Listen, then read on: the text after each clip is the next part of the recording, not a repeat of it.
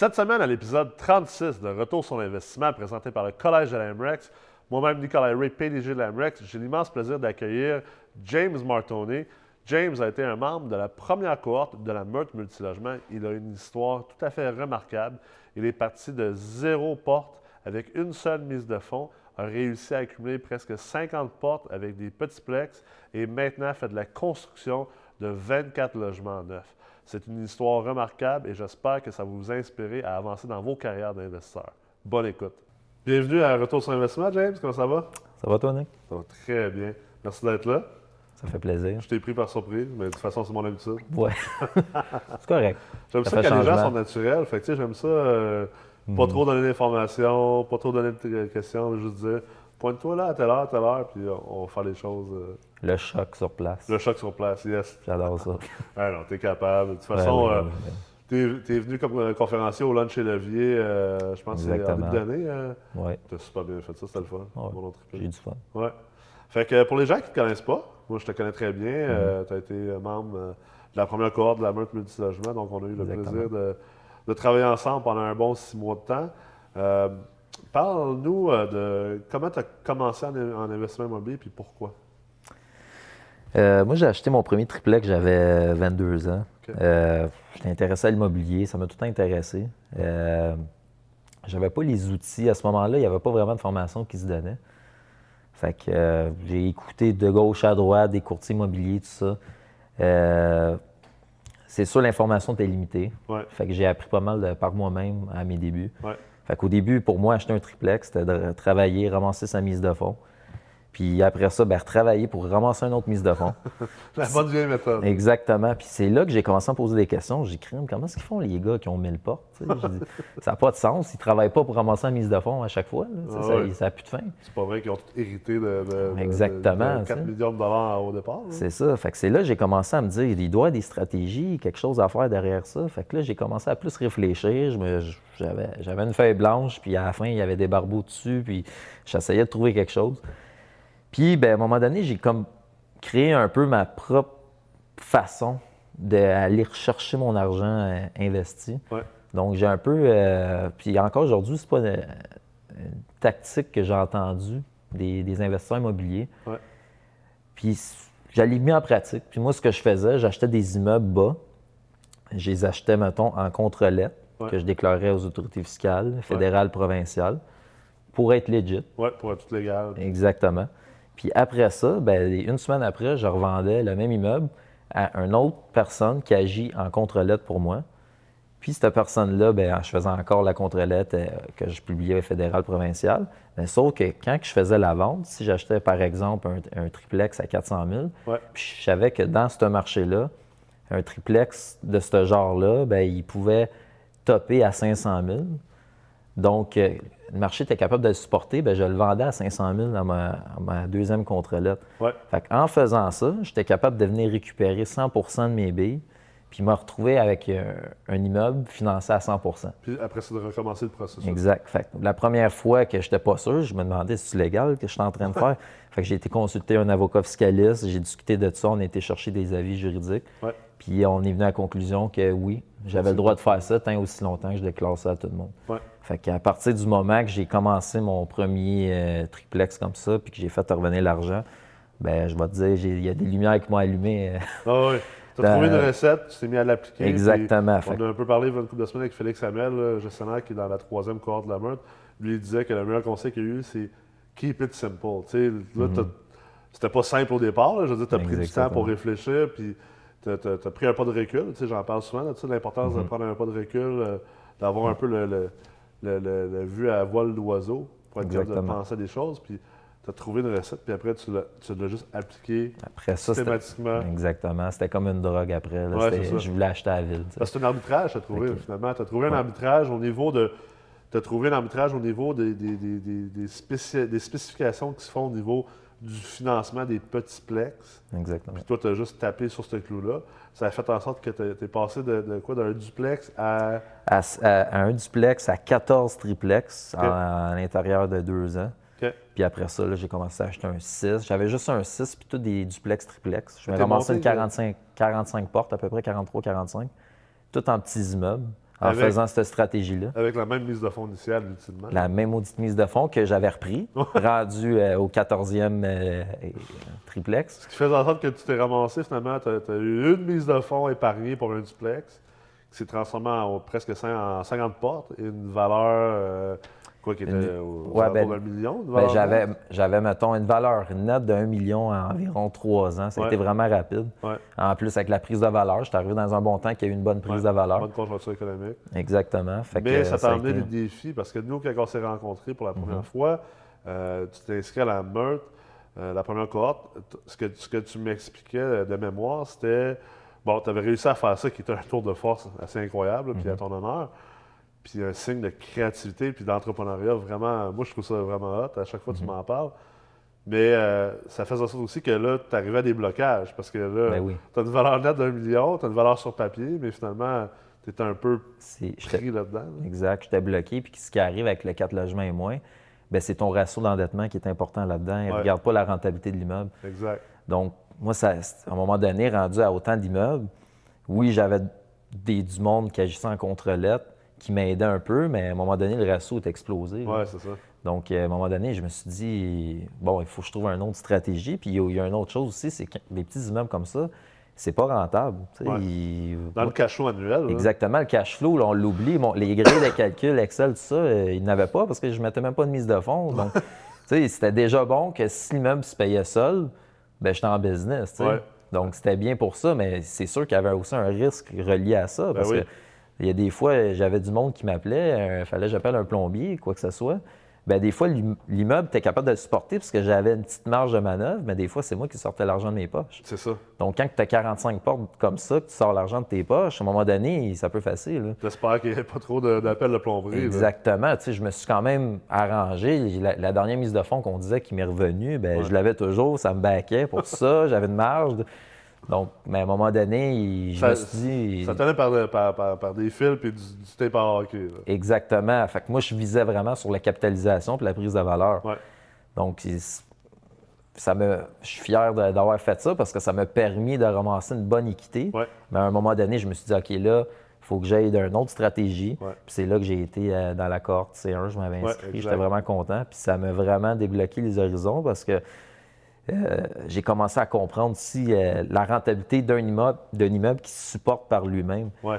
Puis c'est là que je me suis dit, OK, là, là, l'équité que j'ai, ça dort en ce moment. Le Ouais. million d'équité en trois ans, il faut que je sorte ça, puis je mette ça dans des immeubles qui se supportent par eux-mêmes, puis avec des stratégies d'optimisation, de récupérer cet argent-là, un peu avec la stratégie de base de vendre l'immeuble puis reprendre l'argent à chaque fois. Mais là, on parle avec des immeubles plus grands, plus rentables. Ouais. Plus liquide aussi. Exactement. Donc c'est là que je me suis dit, OK, on change, on, Change de on change de page. Puis là, tu as utilisé cette stratégie-là, puis là, tu es passé à une stratégie. Tu sais, parce que généralement, la, la- la- la transition, c'est les gens qui font un, un peu ce que toi tu fais, parce qu'il y, y en a des gens qui se sont basés des portefeuilles de petits plex, euh, vont généralement ensuite dire bon, ben OK, là, je passe dans, je passe dans le marché multilogement, dans le 5 et plus, puis je vais commencer à acheter des plus gros immeubles. Mais toi, en plus de faire ça, tu as décidé, en- ce ne sera pas seulement d'acheter des plus gros immeubles, mais je vais les construire. Exactement. Fait que euh, t'aimes ça les défis, toi? Oui, oui, puis je me l'ai fait dire plus qu'une fois. Euh, moi, dans le fond, ce qui est arrivé, c'est qu'à un moment donné, j'ai commencé à m'intéresser à la construction neuve. Ouais. Puis J'ai commencé à un peu étudier les paramètres, puis j'ai vu que c'était très intéressant. Puis euh, j'ai commencé à aller un peu à la chasse aux immeubles, multilogements, ou une maison, délabrée, mais avec des gros terrains. Ouais. Puis avec une possibilité de construire un multilogement. Donc, moi, je me, comment est-ce que je voyais ça? C'est si je réussis à trouver un immeuble qui se paye par lui-même, un petit immeuble, mais qui a un grand terrain, Ouais. ben, je vais pouvoir faire des moves pour essayer de faire accepter un projet multilogement sur ça, pendant que le terrain se paye de lui-même. Donc, c'était facile à supporter pour moi.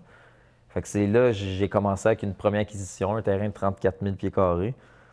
Puis là, j'ai- c'était nouveau pour moi. J'avais pas de guide, tout ça.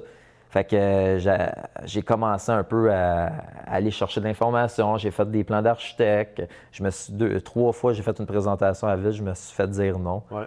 Puis euh, ben, la quatrième, ils m'ont dit oui. Ils t'ont dit oui, c'est ça. Exactement, pour un 24 logements. Ça m'a beaucoup aidé de mandater un entrepreneur aussi qui avait l'expérience pour présenter le projet à la ville. Ouais. Donc, euh, quand j'ai vu ça, ça a été approuvé, tout ça, ben là, pour moi, c'était une grosse réussite. Ben oui, c'est clair. Exactement. Donc là, on a commencé à aller chercher les, les coûts de construction, aller plus en détail, voir les, Le les- financement aussi. le financement exactement. Ouais. Puis euh, à la fin de tout ça, je, je trouve ça incroyable parce que j'avais tellement payé le, le terrain à bon prix Ouais. que la mise de fonds à la fin, ben je, je peux. euh, le- avec l'augmentation des taux, c'est plus dur, là, mais Ouais. au début, je pouvais aller chercher plus, à peu près 100% de la mise de fonds Ouais.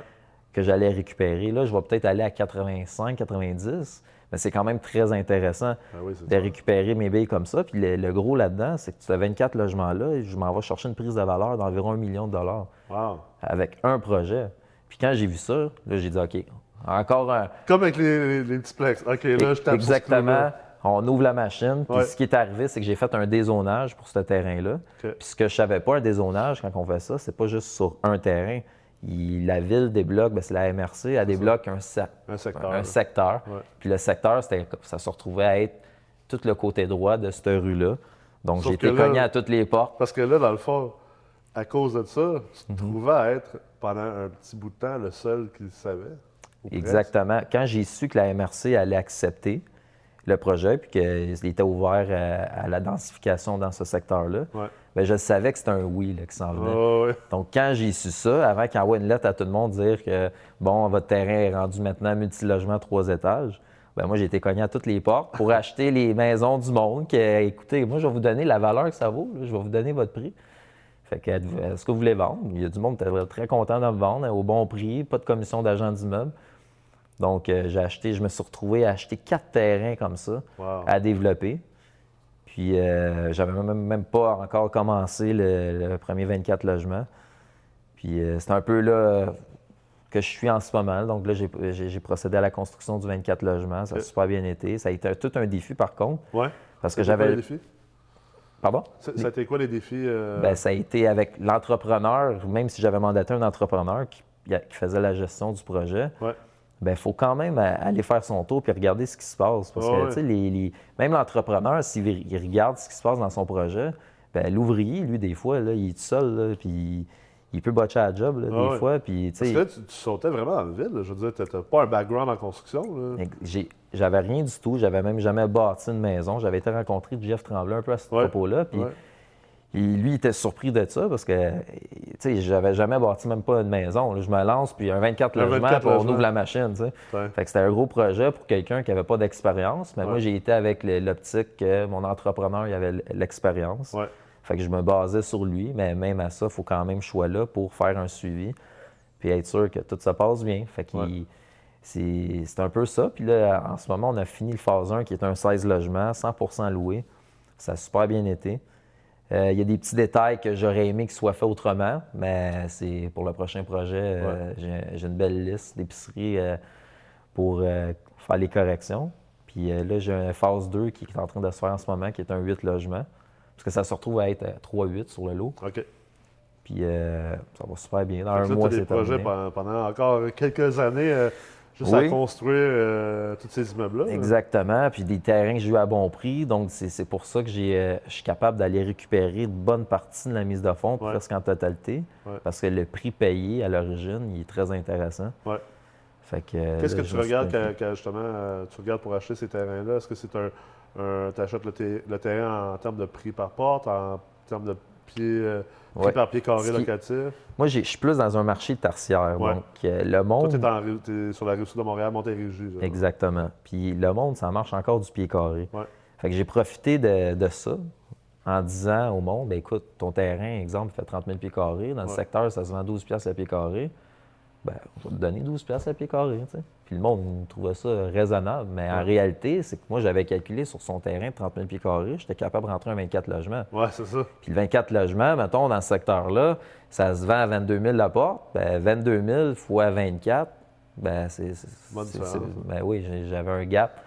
Fait que j'ai réussi à closer des terrains à rabais. J'aurais pu vendre les PA, faire de l'argent avec ça. Ouais. Mais moi, je- c'est le développer qui m'intéressait. Oh, oui, c'est ça, parce que aussi, il y avait, derrière tout ça, il y avait un objectif de vivre de l'immobilier, puis puis de bâtir un patrimoine, puis euh, de- d'avancer là-dedans. là. Je pense que là, tu as trouvé ta voie. Puis Mm. parle-nous aussi, euh, euh, tu sais, euh, du côté partenariat. Parce que Mhm. euh, je pense que, je- moi je le dis souvent que le partenariat, c'est probablement un des plus grands, sinon pas le plus grand Mhm. levier en investissement immobilier.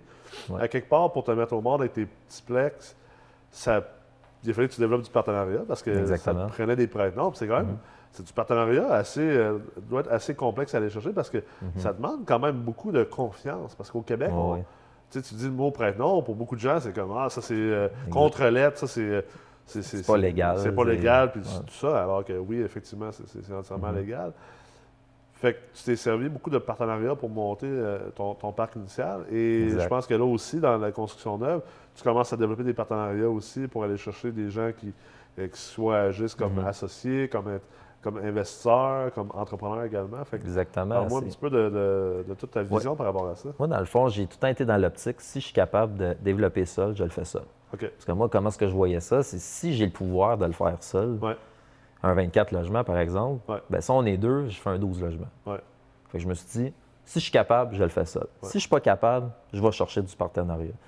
Puis le partenariat, c'est pas quelque chose que j'ai fait beaucoup dans ma vie. Je commence, puis je réalise que partenariat, c'est beaucoup plus intéressant que faire tout seul. Ouais. Parce que, pour beaucoup de raisons. a- par exemple, euh, je pars en voyage une semaine, ben, je suis pas stressé, je pars pas avec mon téléphone cellulaire, j'ai un backup. Ouais, c'est clair. Le partenariat, ça, ça permet aussi beaucoup d'aller chercher une plus petite part, mais faire plus de projets. Au bout de la ligne, avec presque rien, parce que tout le monde a son, sa clé dans, dans le projet. Un, il amène l'argent, l'autre, il a les connaissances, l'autre. Fait que si tu fais plus de projets avec des plus petites parts, ben, au bout de la ligne, j'ai plus de parts, puis j'ai plus de rentabilité. Ouais.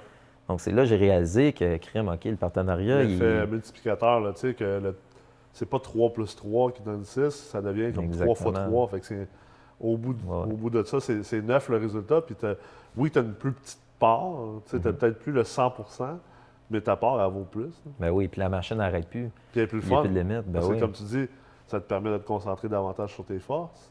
Ça te permet aussi de peut-être avoir un peu plus d'équilibre parce que c'est pas tout réside avec toi, puis c'est pas tout le temps toi qui as toutes les responsabilités. là. Mhm. sais, euh, on, on en parle beaucoup en entrepreneuriat, tu sais, l'importance justement d'avoir une mentalité de PDG de- d'en- d'entreprise, PDG de société immobilière, parce que ça te permet de justement scaler davantage puis aller plus dans tes forces. Mhm. Toi, si tu vas avoir le temps de, de te concentrer à trouver des à trouver des failles dans le système ou à trouver des, grises, arbitrages comme tu as réussi à faire Mhm. déjà deux fois, ben, je pense que c'est ça qui est payant, c'est ça qui est payant pour toi, c'est ça ta, ta valeur ajoutée. Exactement. J'essaie toujours de marcher sa ligne.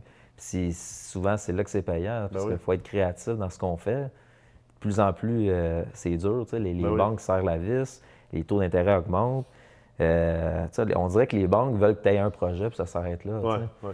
Fait que, pas t'enrichir. Exactement. Fait que après ça, c'est de pousser ça à, à un état plus loin. Donc, c'est ça, comme je disais, c'est comme ce que j'ai développé dans la meurtre. euh, c'est aussi, tu sais, j'ai été chercher une expertise Ouais. qui m'a fait beaucoup avancer. Puis aussi des stratégies pour aller minimiser la mise de fonds, Ouais. que je m'ai beaucoup servi.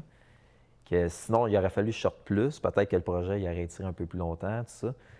Mais aussi, c'est ce qui m'a surpris, c'est le, le réseau de contacts. Parce Ouais. que j'y avais pas pensé à ça. C'est quand tu rentres là, tu sais, c'est quand même, c'est un coût qu'il faut que tu payes. C'est pas un petit coût à 200 Non, non, c'est clair. le- le- La C'est- un, c'est un investissement de temps et d'argent. C'est six mois. euh, c'est Exactement. clair. Puis c'est, sauf que tu rentres dans un groupe select avec, avec 29 autres investisseurs. Exactement. Donc, eux autres aussi, ils sont prêts à payer pour ça. Donc, Ouais. là, tu te retrouves avec du monde qui sont dans le game, qui sont prêts à. Ils connaissent la valeur de, de ça, Ouais. puis ils sont prêts à aller au front pour Ouais. aller euh, chercher leur objectif qui est l'immobilier. Donc là, tu te retrouves avec du monde que c'est juste ça. Puis c'est ce que j'avais pas autour de moi avant ça, c'est que oui, j'avais des contacts, tout ça, mais de me retrouver vraiment avec du monde comme moi, qui pense comme moi, puis qui, qui est prêt à faire tout, ça, ça a été une richesse pour moi, parce Ouais. qu'après ça, moi, j'ai gardé contact avec tout ce Ben oui. monde-là. C'est quelque chose qui est dur à comprendre. hein. Quand on n'a pas accès à un réseau de contacts, tu sais, exemple, tu sais, moi je suis entrepreneur, ça fait 12 ans que je suis en affaires. Fait que j'ai accès quand même moi à un réseau de, de- d'autres PDG d'entreprises, puis euh, je suis dans différents groupes, justement des groupes privés de, de- de rencontres, de mastermind et tout ça. Mais c'est, c'est tant aussi longtemps que tu ne l'as pas vécu, puis que tu n'as pas eu accès à ce réseau-là, Mhm. c'est difficile de comprendre la réelle valeur d'un, d'un, d'un groupe privé, d'un groupe d'individus qui sont motivés, qui ont des ressources et tout ça. Une fois que tu rentres là-dedans, tu te dis, aïe, OK, là, je comprends Exactement. pourquoi que les gens se rassemblent de cette Mhm. manière-là. là. Même, je l'avoue, au début, j'étais pas sûr, moi non plus. Ouais. Puis quand j'ai vu ça, j'ai aïe, si j'aurais fait ça y a 10 ans, Ouais. c'est incroyable ce que j'aurais aujourd'hui. Puis Ouais. c'est quand même bien ce que j'ai fait. Mais j'aurais pu aller encore plus loin à avoir ces connaissances-là avant. Donc, c'est, tu viens chercher de l'expérience plus rapidement. Tu sais, Ouais. Tu gagnes des années. Ah oui, ça crée un cerveau collectif, ça crée des partenaires, ça crée des fois aussi juste de dire, euh, euh, tu sais, euh, tantôt on, on était avec Tommy Archambault, mais tu sais, d'avoir cette proximité-là, tu as posé une couple de questions à Tommy que, Ouais. tu sais, c'est un gars hyper difficile à aller chercher, il n'y a, pas de temps, mais juste passer cinq minutes avec, là, il te répond à une couple de questions que peut-être que tu manchais depuis un bout de temps, lui, Exact. il les a réglées comme ça parce que Mhm. tu as accès à cette proximité-là, puis cette expertise-là, où des fois, tu sais, moi, euh, je, considère que être, être entrepreneur, immopreneur, des fois, ça peut être, il peut y avoir beaucoup de solitude, hein, parce qu'on est Mhm. beaucoup dans nos têtes, puis on assume beaucoup de risques, beaucoup de responsabilités. Exact. Ça peut, des fois, juste nous débloquer d'appeler une autre personne qui est dans le même bateau, qui comprend un peu ce qu'on vit, Mhm.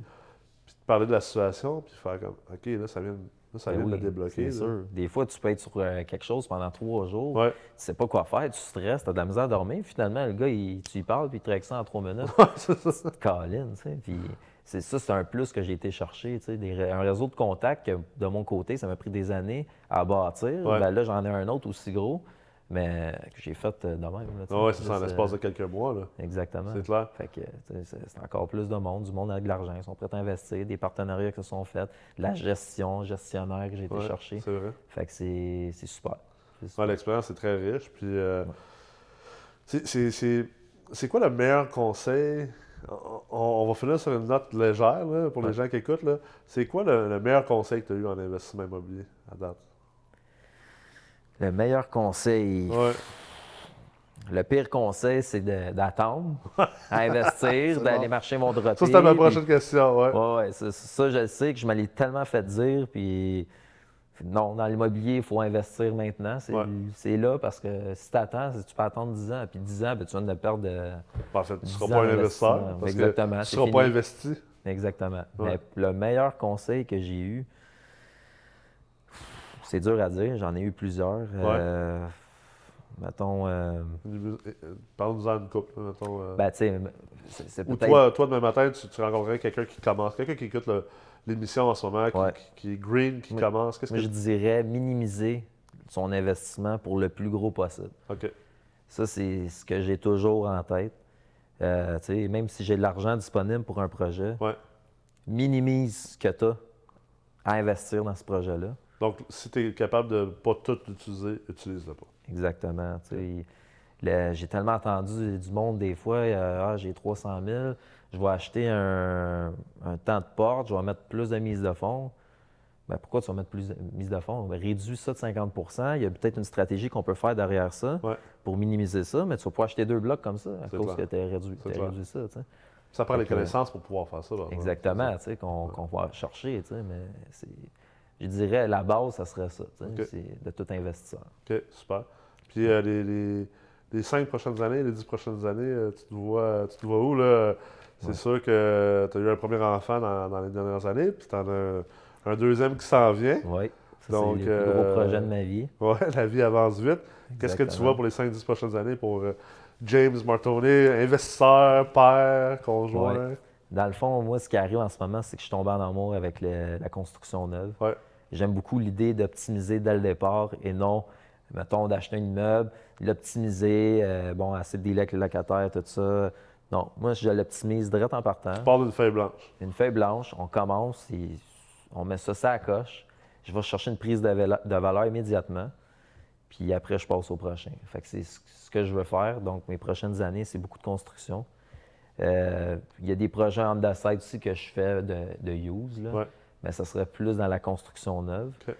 Puis euh, je dirais aussi, c'est le, le balancement de ma vie, je dirais, là, pour euh, les prochaines années. C'est qu'en ayant des enfants, la différence, c'est qu'avant, moi, je disais toujours, j'avais pas le temps pour rien, mais c'est pas grave, tu sais, je vais- plus tard, je vais vivre mieux. Ouais. Mais quand tu as des enfants, tu peux plus dire ça, Non, parce que lui, s'il a euh, son, mettons, de 0 à 1 an, ben, ça arrive une fois dans sa vie. Tu peux pas dire, je vais le voir 5 ans, puis après, ben, ça va être correct. C'est Les répercussions, c'est pour, c'est pour la vie après aussi. Exactement. Donc, moi, je veux balancer les choses pour faire l'immobilier, vie familiale, bien gérer ça. faire un métier l'immobilier, puis euh, faire ça euh, serein. Je suis convaincu que tu vas y arriver, puis je pense que tu le mérites. Puis euh, ton succès, c'est c'est vraiment tout à ton honneur. Merci beaucoup d'avoir été là aujourd'hui, puis on va se revoir bientôt. Merci à toi, Nicolas. Merci, James. Au revoir. Alors, j'espère que vous avez apprécié l'épisode de cette semaine. C'est un épisode qui a démontré à quel point l'audace, les contacts et les connaissances sont importantes pour réussir en investissement immobilier. D'ici là, je vous invite à aller vous abonner à la page YouTube et également sur notre page Facebook. Je vous souhaite une excellente semaine et à la prochaine.